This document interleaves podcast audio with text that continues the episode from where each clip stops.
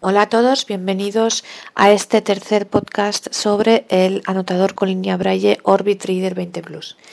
Bueno, después de que ya hicimos una introducción sobre el aparato y lo describimos físicamente, ahora vamos a ver el menú de configuración. Eh, a este respecto hay que decir para quien, sobre todo para quien haya tenido anteriormente alguna línea Braille, que al igual que en otras líneas Braille, eh, a diferencia de otras líneas Braille en las que cuando la enciendes lo primero que te aparece es un menú digamos así, con las distintas funciones, eh, no sé, por ejemplo, gestor de archivos, reloj, calendario, calculadora, lo que sea. Eh, en la Orbit Reader no es así. En la Orbit Reader, cuando lo encendemos, lo que nos aparece es el gestor de archivos con todos los ficheros que tengamos, que luego lo veremos. Y entonces, cuando hablamos de menú, nos estamos refiriendo siempre, nos vamos a referir siempre al menú de configuración. Entonces, bueno, vamos a encender el aparato.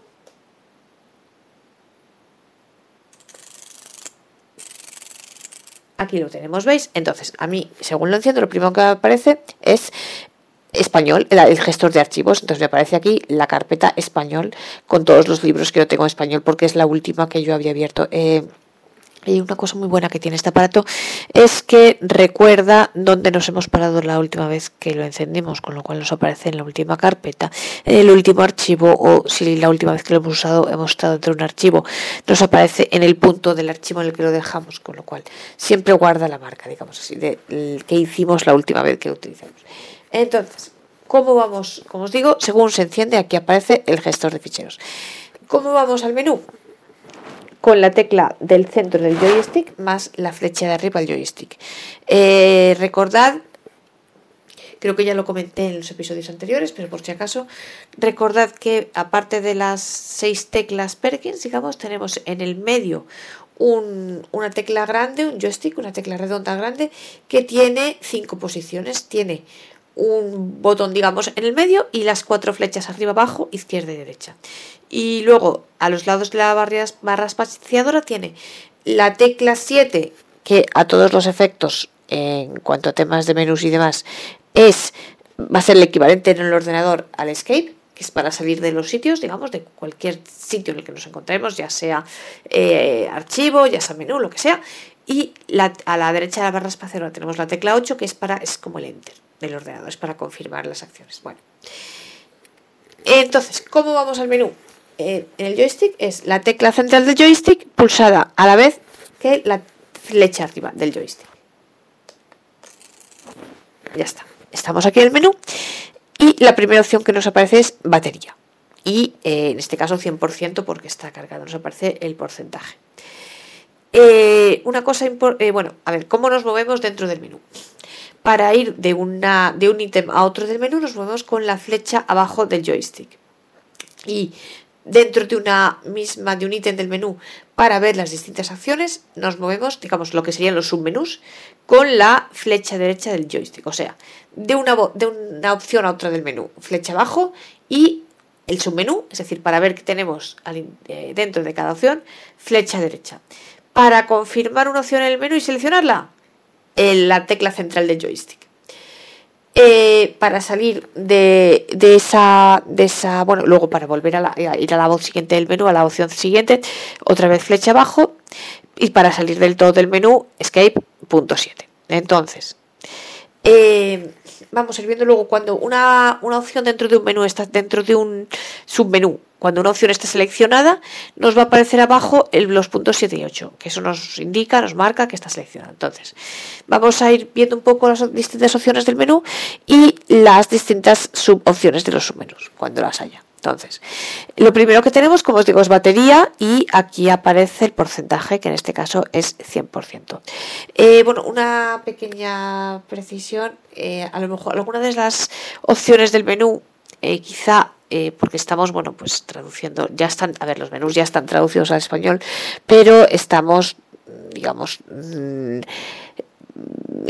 viéndolas por si hay alguna traducción que no está del todo correcta. Estamos viendo otra vez los, los mensajes del menú, entonces puede ser que alguna opción concreta respecto a lo que yo os diga ahora cambie la denominación, pero bueno, es siempre lo mismo, es completamente eh, comprensible y no va a haber ningún problema. Bueno, os digo, la primera opción del menú es la batería.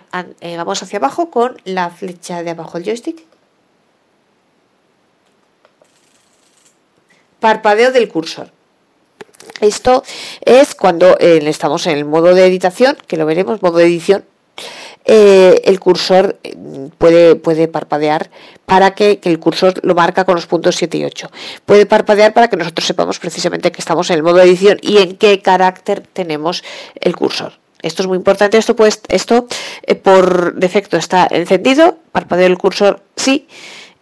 Y si vamos hacia la derecha, podemos ponerlo en no. Pero bueno, yo esto os consejo, por defecto viene activado y os, os aconsejo que lo dejéis así porque eh, es muy útil. El, el parpadeo del cursor siempre nos da una idea de dónde estamos y es siempre importante. Vamos hacia abajo, siguiente, siguiente opción del menú, flecha abajo del joystick.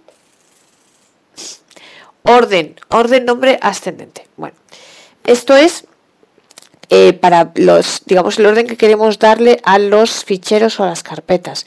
Eh, esto ascendente quiere decir que esté por orden alfabético eh, de la A a la Z.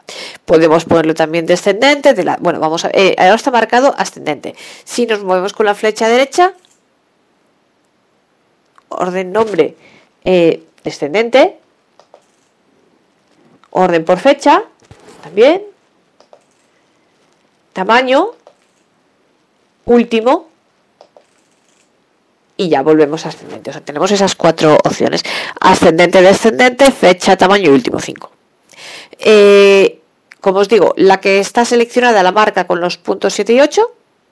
Y si queremos modificar la sección, vamos con la flecha derecha hasta la opción que queramos y en la opción que queramos le damos a la flecha, al, punto central, al botón central del joystick. Bueno, orden, no, eh, orden, nombre vamos, eh, concretamente os describo orden, dos puntos, entonces luego pone nombre ascendente, nombre descendente, tamaño, fecha y último.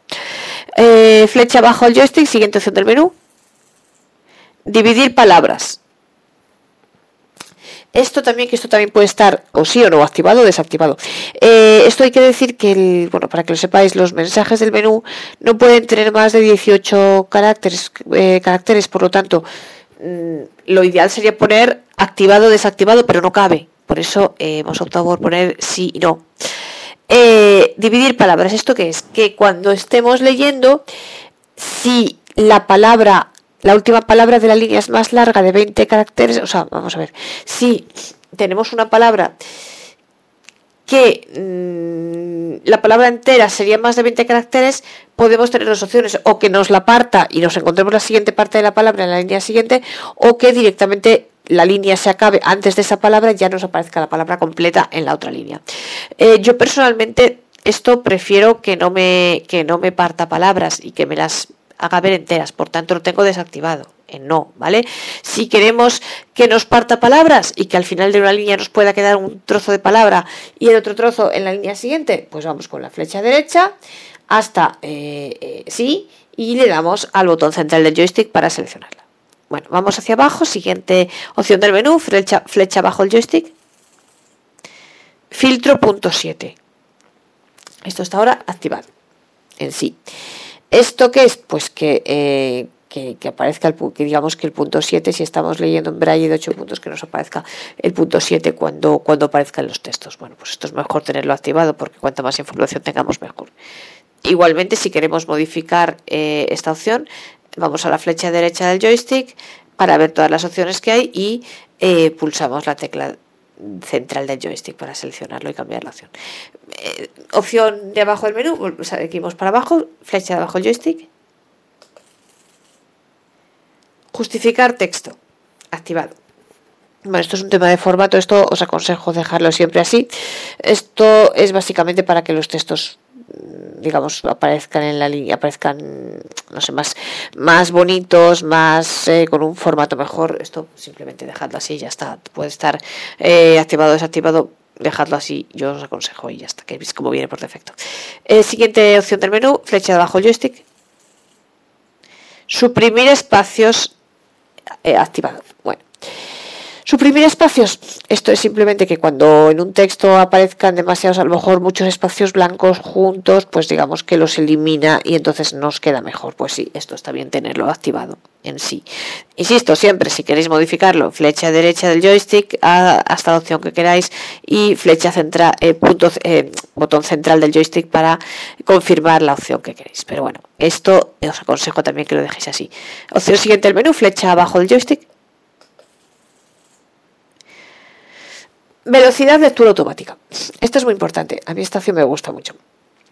Esto es, eh, y entonces luego si le damos a la, a la flecha derecha, lo que nos aparece es el, valor que nosotros tengamos.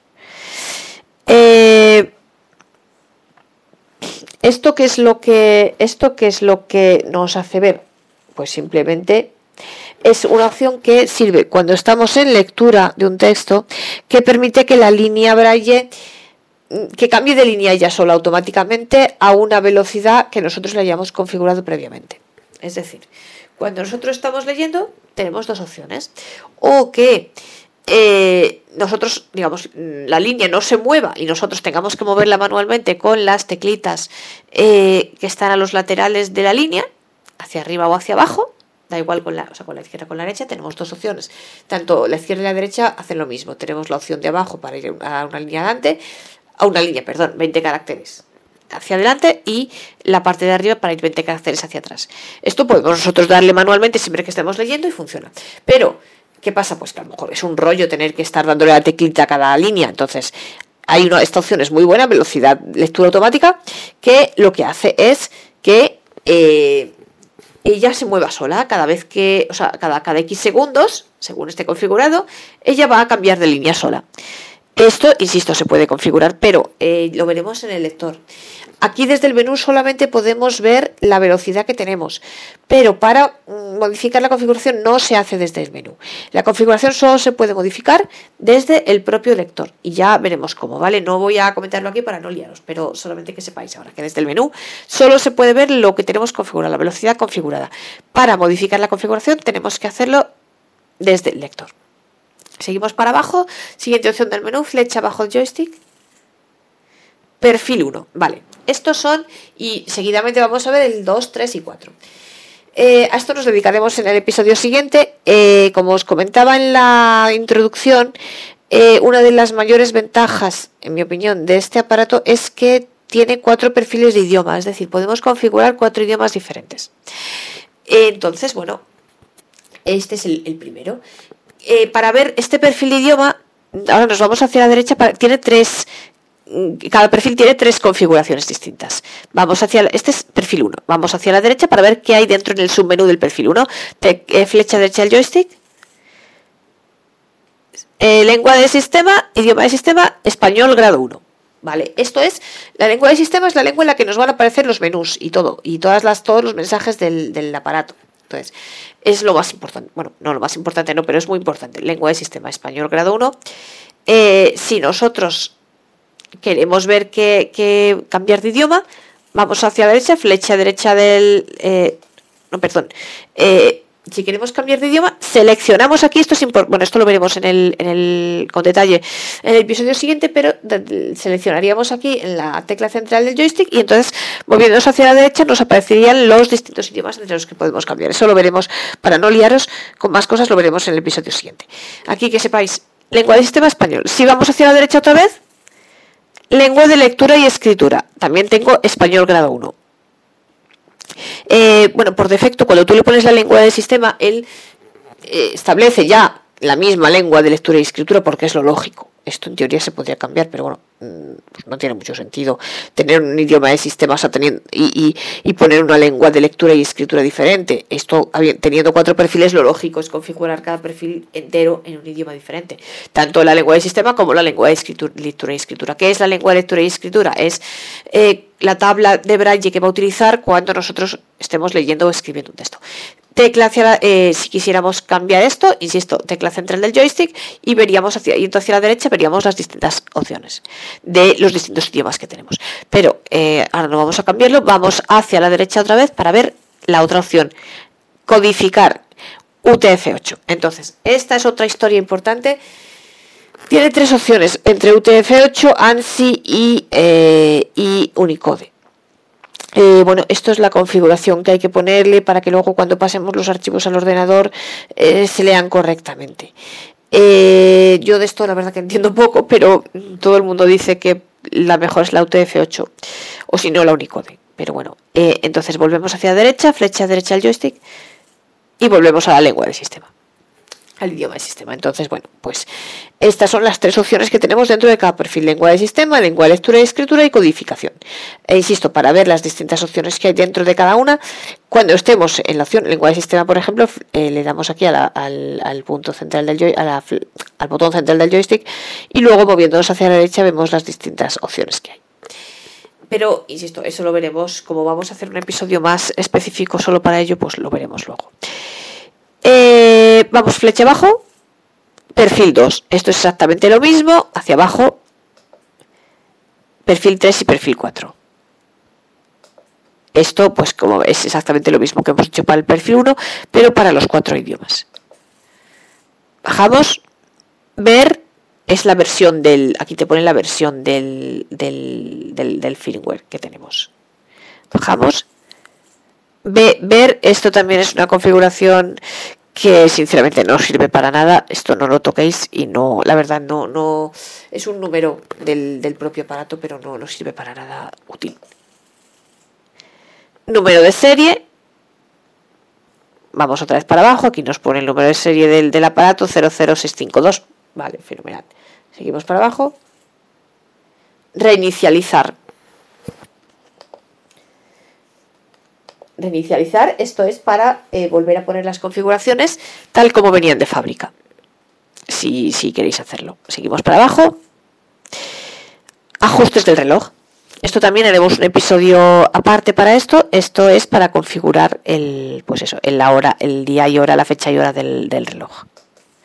Flecha abajo, alarma 1, también para configurar la alarma, alarma 2. Vale.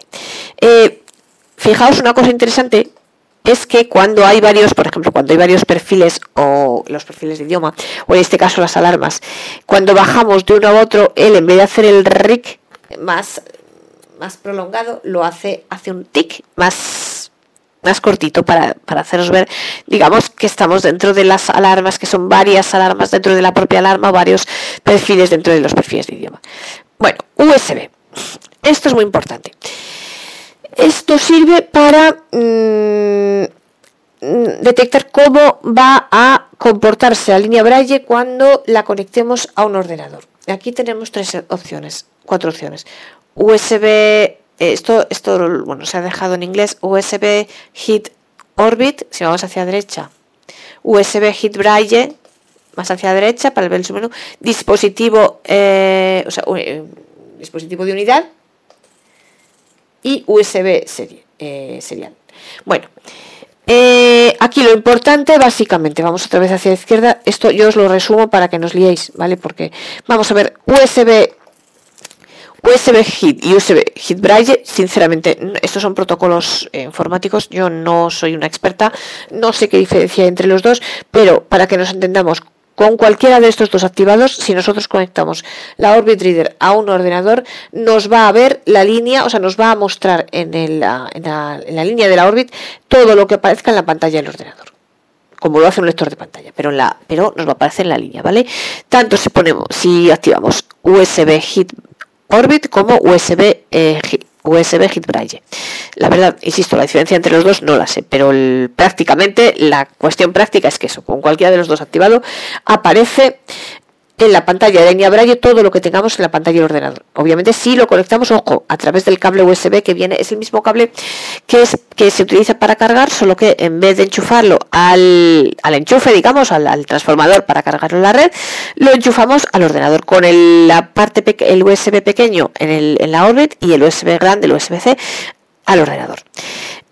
Vamos hacia la derecha, eh, hemos hecho USB Hit, USB Hit Braille, o sea, USB Hit Orbit, perdón, USB Hit y la tercera opción es unidad de dispositivo. Esta es muy importante porque si tenemos esta activada, Lo que pasa es que cuando conectemos la Orbit al ordenador, la Orbit nos va a aparecer, o sea, el ordenador la va a ver como si fuese un, dispositivo USB, como si fuese eh, pues un, pendrive. Con lo cual, esto es muy útil porque esto es la mejor manera para transferir ficheros desde la línea al ordenador y viceversa. Eh, como os decía en el episodio de introducción, claro que también se puede hacer esto. Tenemos la tarjeta de memoria la, SD, la, tarjeta SD que tenemos en la parte trasera de la Orbit, podemos sacarla y meterla todas las veces que queramos e introducirla en el ordenador y transferir así los ficheros. Pero yo no os lo aconsejo porque estas tarjetitas son frágiles, entonces tanto sacarla y meterla, meterla y sacarla, pues se acaban rompiendo. Entonces es mucho mejor y mucho más seguro que conectéis la Orbit al ordenador con el USB, que seleccionéis esta opción de aquí de unidad dispositivo y entonces dispositivo USB, perdón, y bueno, y entonces aquí esto nos va a aparecer la, en el ordenador, va a ver el ordenador la Orbit como un dispositivo USB, con lo cual aquí metemos los archivos como si tuviéramos una pendrive. Y es la manera más cómoda de hacerlo. Y la cuarta opción, vamos hacia la flecha hacia la derecha. USB serial, sinceramente no sé para qué sirve, pero eh, bueno, para nada que os interese especialmente, nada importante, la verdad no lo sé. Vale, y volvemos a Hit que ahora está seleccionado porque me lo marca con los puntos 7 y 8. Vamos hacia abajo, flecha abajo, siguiente opción del menú. Conexión, conecta solo. Esto es importante. Esto es eh, para la conexión del, del Bluetooth. Si vamos hacia la derecha, tenemos conexión, configuración, código y conexión y conexión con estas dos. Solo tenemos estas dos. ¿Esto qué significa? Esto es para conectar el aparato a través de Bluetooth, eh, pues sea un ordenador, sea que a lo mejor lo que eh, sea a un, a un dispositivo, a un teléfono, que quizá es lo que más os interese, que también haremos un episodio aparte, porque bueno, yo al ordenador, esto es, en cuestión de, es cuestión de gustos, ¿vale? Es verdad que conozco a gente que le gusta conectar la línea al ordenador por Bluetooth. A mí personalmente, eh, como activar el Bluetooth en el ordenador, pues, pues a veces es complicado y tal, yo, y no sé, a mí no me gusta tener el ordenador con el Bluetooth activado. Eh, porque bueno, pues te pueden meter cosas que a lo mejor no quieras no me gusta. Eh, yo personalmente al ordenador prefiero conectarla con el cable USB y dejar el Bluetooth para eh, las conexiones al teléfono. ¿Qué diferencia hay entre conecta solo y conexión con código? yo os aconsejo dejar, que es la que viene por defecto, conecta solo, porque ¿qué pasa?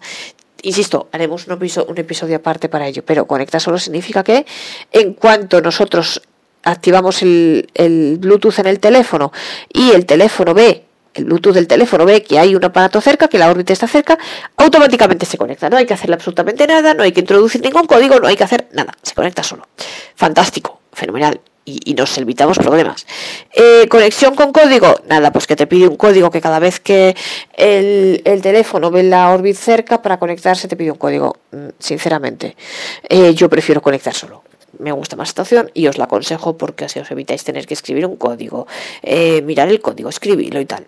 no tiene ningún sentido, mucho mejor conectar solo que según activamos el Bluetooth, el Bluetooth reconoce, ve que está la órbita cerca y se conecta directamente. Vamos hacia abajo, como os digo, si queréis cambiar la configuración, vais hacia la derecha, flecha derecha y le dais a, al botón del centro del joystick para seleccionar. Bueno, vamos hacia abajo. Emular eh, ahora está apagado. No, bueno. Esto para los, esto solamente es útil para las personas que viváis en Estados Unidos. Para los demás, eh, sinceramente creo que no nos va a servir para mucho.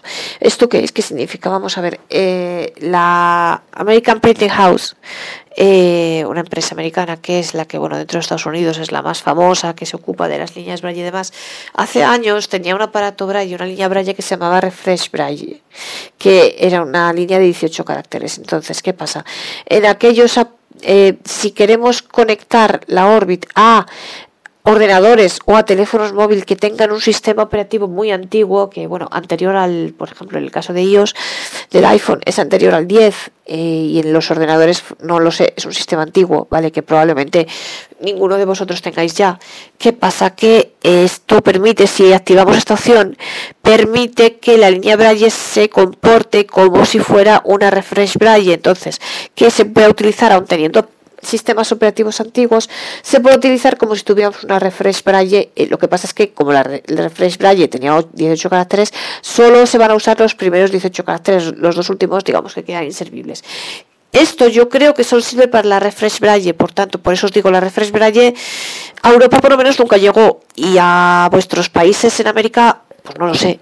Eh, entonces, si alguien la tiene, no lo sé, pero no creo. Yo creo que esto es una línea muy americana que solo se queda en Estados Unidos. O bueno, o yo no sé si alguien la habéis comprado en Estados Unidos, si alguien la tenéis, por lo que sea, que sepáis que podéis, si tenéis sistemas operativos de, eh, del, teléfono, del iPhone anterior al 10 y eh, de ordenador antiguos, muy antiguos, eh, pues podéis utilizar esto si tenéis una, es decir, podéis activar esta opción y entonces pues se utilizaría como si fuera una refresh braille pero bueno, insisto, para quien no tenga esta línea y no la haya tenido nunca, no vale para nada. Esta opción, dejadla aquí y ya está. Como está apagado, pues ya está. Vamos hacia abajo, flecha abajo, modo independiente. ¿Esto qué es? Vamos a ver hacia la derecha para ver qué modos tenemos. Tenemos el modo Bluetooth, modo USB y otra vez modo independiente. Bueno, esto yo lo dejaría así. Esto no es muy independiente que es para que la línea funcione de manera autónoma sin necesidad de estar de tenerla conectada al ordenador o al teléfono. Eh, el modo Bluetooth, pues eso, para que funcione a través de Bluetooth. Esto tendréis que activarlo si, eh, si en el, en el ordenador queréis eh, utilizarla como Bluetooth. En cambio, ojo, para utilizarla conectada Bluetooth en el teléfono, esto no hace falta, con lo cual no lo mováis. Y aunque aquí tenemos un modo USB, también para utilizarla conectada al ordenador como modo USB, esto no hace falta que lo mováis porque cambiando simplemente la opción que hemos visto arriba de eh, dispositivo USB es suficiente. Con lo cual, no, él ya, el modo USB eh, lo cambia solo, ¿vale? Esto no hace falta que lo toquéis. Yo esto personalmente no lo movería tampoco. Eh, quizás si tenéis que conectarla, yo no lo he probado a conectarla al ordenador como Bluetooth, porque os digo que no me gusta, prefiero conectarla como USB. Pero si queréis probarlo, pues bueno, eh, probadlo y la instrucción está en el manual. Yo no lo he probado. Si, si tenéis dudas, eh, siempre podéis preguntarnos, obviamente, y, lo probamos. Pero vamos, en principio yo, como yo soy una persona que creo que cuantas menos configuraciones movamos, mm, entre comillas, mejor, quiero decir, o sea, hay que mover las necesarias, evidentemente, para hacer lo que queremos, pero en este caso os digo, simplemente para conectarla línea tanto por Bluetooth a los teléfonos como por USB al ordenador, esto no hace falta moverlo porque con mover, eh, en el caso del Bluetooth, el, el, Bluetooth del teléfono, activarlo o desactivarlo, y en el caso del USB de conectar la línea a través de USB por el ordenador, eh, con el ordenador, eh, simplemente con mover la configuración de arriba de dispositivo USB nos vale, con lo cual esto no hace falta que lo toquéis. Vamos hacia abajo. Ya otra vez, volvemos a la batería, ya se ha terminado el menú. Eh, simplemente como, bueno, del menú, pues simplemente salimos con el punto 7, Escape, y ya está. Estamos aquí otra vez en español. Eh, bueno, y respecto a los menús, esto es todo. Mm, ahora, mm, entonces, bueno, pues vamos a terminar aquí este episodio. Eh, simplemente contaros, aunque lo veremos en los episodios sucesivos, eh, insisto porque es importante. Cuando nosotros encendemos la línea no vamos a ver un menú. Este es únicamente el menú de configuraciones. Cuando encendemos la línea vamos a ver directamente las carpetas que nosotros tengamos. Entonces, eh, esto a mí me costó bastante entenderlo al principio, por eso vamos a ver si consigo explicarlo correctamente. Nosotros estos ficheros podemos verlos de tres maneras diferentes, ¿vale? Pero no hay un menú para ello. Tenemos tres formas de verlo. Cuando encendemos la línea por primera vez, lo primero que encontramos es el gestor de ficheros, que aquí tenemos simplemente las carpetas y ficheros que nosotros tengamos. Entonces nos vamos a mover simplemente con las flechas arriba y abajo y entonces vamos viendo, yo por ejemplo tengo aquí español, me voy flecha abajo, inglés, libros en inglés que tengo, italiano, los libros en italiano, portugués, los libros en portugués, prueba, un archivo que tengo aquí, teléfono, otro archivo que tengo aquí, entonces me va apareciendo los ficheros y las carpetas que yo tengo. Si esto lo abrimos una vez, si damos una vez el punto 8 en cualquiera, sea una carpeta, sea un archivo, bueno, si es una carpeta nos aparecen los archivos que tengamos, los ficheros que tengamos dentro de la carpeta, si es un archivo, aparece simplemente eh, ah, nos aparece ya el fichero abierto, pero aparece abierto en modo lectura, ¿vale? Si nosotros, solamente en modo lectura, si nosotros queremos editarlo, lo veremos, tenemos que pulsar espacio E.